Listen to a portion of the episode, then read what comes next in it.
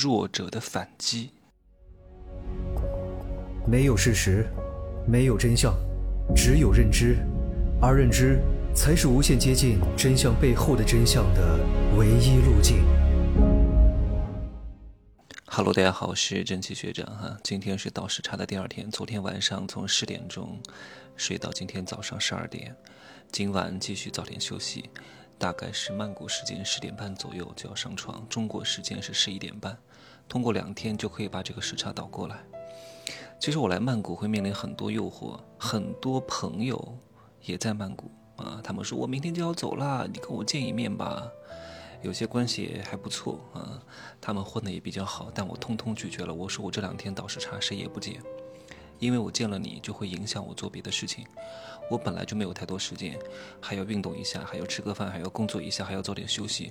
我如果是见了你，喝个咖啡，少则一个半小时，加上曼谷的交通不是特别好，至少得两个小时打底，会非常影响我，可能会暂时让他不爽。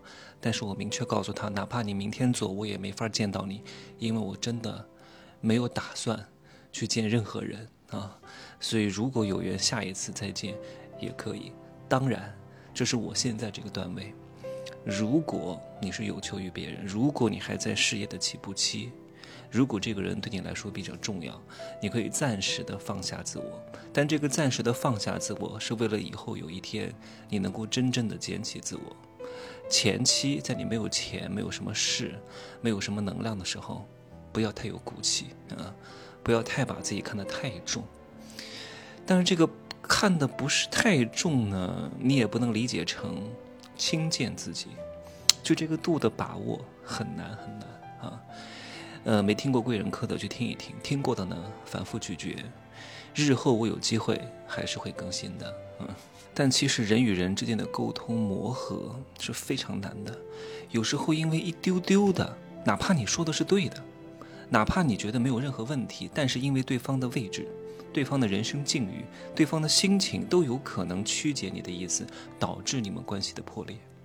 我为什么不去把公司做很大？当然，你你也可以说我做不大啊。当然，任何人创业想要成功，一定是有运气的加持啊。我只是说我为什么不去做这件事情？因为管理人是最难的，是最麻烦的。你可能培养了他，他就跑掉了啊。然后呢，你要去招另外一个人，然后会有很多变故在里边。我不想为这个事情费尽很多心神啊，所以我选择做一个个体户。你可以说我没有什么太大的志向，但是我我敢肯定，我比大多数有钱人所谓的企业家活得更加自在。更加快乐啊！很多人是脱不开身的。我不是没有这个能力，我有这个能力，但是我不倾向于使用这个能力，因为这个能力一旦使出大绝招啊！你们玩过拳皇吗？你放出大绝招的时候，你的三管气都没有了呀，超必杀呀！必杀它也有必杀和超必杀之分的呀。你爆气之后，然后再放个超必杀，你所有的都没有了，你要重新去积累，对吧？我如果能够用这些小招小式，一个连招就把你搞死，何必用什么大绝招呢？只不过有时候打游戏的时候呢，你用这个大绝招，画面很好看，很爽，这也是我很喜欢的。但是人生啊。它并不是像游戏，你是真的会耗损自己的很多心力的，叫伤敌一千自损八百啊！你看似搞掉了对方一千，你真的赚了一千吗？你只赚了两百。我现在是一分都不用自损，但是我净赚四百五百，好不好？你选择哪一个？为什么说人和人之间相处、融合、管理、协调一致是非常之难的？很难很难的，你只是一个初级段位的选手，你就算是一个高级段位的选手，你去用这些招数的时候也是很费劲的啊！我不知道各位看过一个电影没有？没看过的，给我好好的去看一看，叫《寄生虫》，韩国的。为什么那个男主人公最后会杀人？嗯，被杀的那个人犯了什么惊天的过错吗？并没有，只不过是偶尔在车里啊，在一些不同的空间当中。露出了那么一丢丢的嫌弃这个杀人者身上味道的一些举动，而且这个举动不是明目张胆做的。各位，那个被杀的家庭是非常有素质、非常有素养的一家人，他知道他做出某些举动会对另外一方产生一些伤害，所以呢，他尽可能的不让这个不好的举动让对方看见，对吧？就算对他有意见，也不会对他说，只是跟他老婆说啊，不是跟那个杀人者的老婆哈，是那个被害家庭的那个男主的老婆说，或者是偷偷的做这个动作，只不过不小心给那个杀人的男主角看到了而已。就算是你费尽心机掩藏，但是你只要露出一丢丢的嫌弃，就会引发这个弱者身上的自卑。他看到第一次不要紧，看到第二次不要紧，他每次都看到，每一次看到这个举动，每一次想到这个情境，就会击穿他受伤的心灵，就会引发起他强烈的自卑。为什么很多自卑的人、很多弱的人、很多穷的人会非常有骨气？因为他没有什么东西了，他只剩这个东西，他只有面子、自只有自尊、只有骨气。而如果这个时候你把他仅有的东西剥夺了，他一定会跟你拼命的，对吧？无能的人他为什么会愤怒？他愤怒的是什么？各位，他愤怒的是自己为什么无能的无能。你好好品一下这句话。我已经很无能了，但是你还骂我无能，还骂我不中用。你看很多女人就爱骂男人，你这个不中用的东西，你挣不到钱。这个男人已经挣不到钱了，然后长得也不好看，家庭条件也非常不好，已经啥都没有了，你还这样骂他，他只他只能拿刀把这个女人给杀了。因为每次看到这个女人，就会想到自己的无能，就会想到我都无能了，我没有办法改变我的无能，你还这样骂我，让我更加无能，让我更加自卑，我只有杀了你。我杀了你，才不会看见自己的无能。你让我看到了我自己的屈辱和不堪，我恨你。你看，为什么有时候有些富人他对一些穷人是客客气气的，对那些生态位比他低很多的人非常之客气？很多大公司的顶层啊上级对基层员工特别客气，你以为他很和蔼可亲吗？把那些中层管理人员骂的是狗血喷头，对吧？这是一种策略，只不过很多人不懂而已。你以后不要在穷人跟前找存在感，不要在他们跟前炫富，不要当面批评他们、表扬他们。你练的可真大呀，对吧？他天天一天健两次身的人，要不就是搞健美的，当然搞健美的也不是多厉害哈，也挣不了多少钱；要不就是完全没有生活的存在感。你再诋毁他，你练这个死肌肉有什么用？他恨死你，他得拿他的哑铃砸死你啊！因为这是他唯一的自尊了，你就不能剥夺他，你只能表扬他。他就是希望通过这个来获得一丝丝的肯定啊！也没有钱，也没有智慧，长得可能也不帅，他不练点肌肉干嘛呢？对吧？这个话不是我臆测出来的，是我在健身房听到两个肌肉肌肌肉大佬之间的对话。我说啊，还有这种思路吗？嗯。你看，最近一两年有一个案子特别火哈，叫吴谢宇案。他为什么要杀掉他妈？各位，这是一个北大毕业的高材生啊，智商聪明绝顶啊，为什么要杀掉他妈？他妈对他非常好啊，他妈有道德洁癖啊，他妈是严于律己啊，他妈是真的是自律自爱呀。各位，为什么要杀掉他妈？有两点原因哈。哎，我先跟大家讲一个案件的细节。他杀掉他妈的时候呢？嗯，在在他妈脸上盖了一个铁锅盖儿啊，就是他不想看到他妈那张脸。为什么？因为他觉得他妈妈这么好，他还杀了他，他心中有愧啊。但是他又抑制不住他杀他妈的那个强烈的欲望。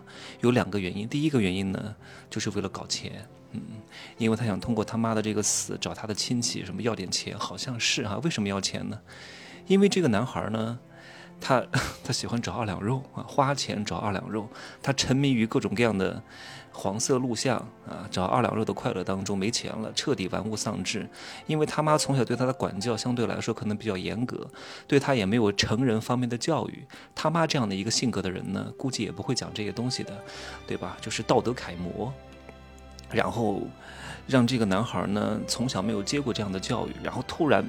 面面对大学生活，找二两肉的快乐之后就无法自拔，然后就陷进去了，给这些二两肉花了很多很多钱。那没钱怎么办呢？奖学金也用完了，那只能靠偷啊，靠搞一些不轨的这些行为啊。这是一方面，为了钱。第二方面呢，是因为这个小男孩他是亦正亦邪，这个亦正亦邪并不是说他是一个综合体哈。